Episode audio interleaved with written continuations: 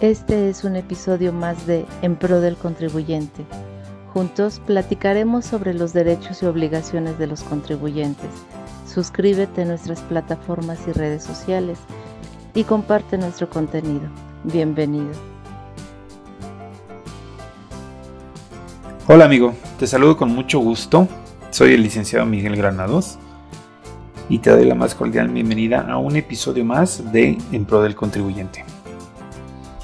Hoy tenemos para ti un super episodio y se lo hemos dedicado a las notificaciones señaladas en el Código Fiscal de la Federación. A principio de cuentas, eh, o en principio de cuentas, la notificación es un acto a través del cual la autoridad le da a conocer a los contribuyentes el contenido de una resolución administrativa. ¿Con qué finalidad? Con la finalidad de que lo cumpla, en el caso de un requerimiento, o de que pueda combatirlo a través de un medio de defensa. Y hay distintos tipos de notificación que la más común es la personal, en la que pues un notificador de la autoridad fiscal se presenta en tu domicilio para hacerte eh, la entrega y la notificación de un documento. Puede ser esta de manera personal, como te lo dije, puede ser por correo certificado, Puede ser a través de buzón tributario. Puede ser por correo ordinario, por telegrama, que pues parece que ya están en desuso. No sé si hay alguna región del país en el que todavía se hagan notificaciones por telegrama. Puede ser por estrados, es decir, en las propias oficinas de las autoridades fiscales. Puede ser a través de un instructivo que se pega ahí en la parte de afuera de tu domicilio. O puede ser por edictos, en el caso pues, de algún acto que involucre a muchos eh, contribuyentes. Esto a través de publicaciones en los diarios de mayor circulación. Entonces, eh, son bastantes los tipos de notificaciones que la autoridad eh, tiene a su alcance para dar a conocer eh, los actos o resoluciones en materia fiscal.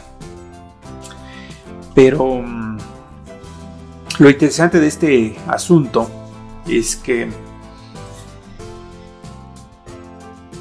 todos y cada uno de esos tipos de notificaciones tienen una serie de formalidades que se tienen de cumplir tienen muchas hipótesis que se deben de satisfacer para que la autoridad determine cuál es el medio o el tipo de notificación que va a utilizar. Y bueno, pues ahí eh, entraríamos con nosotros como defensores fiscales al estudio de esas hipótesis, de esos supuestos de esas formalidades. ¿Por qué? Porque bueno, como son tantas las formalidades que se requieren para hacer una notificación, muchas veces el notificador llega a equivocarse al realizar una notificación.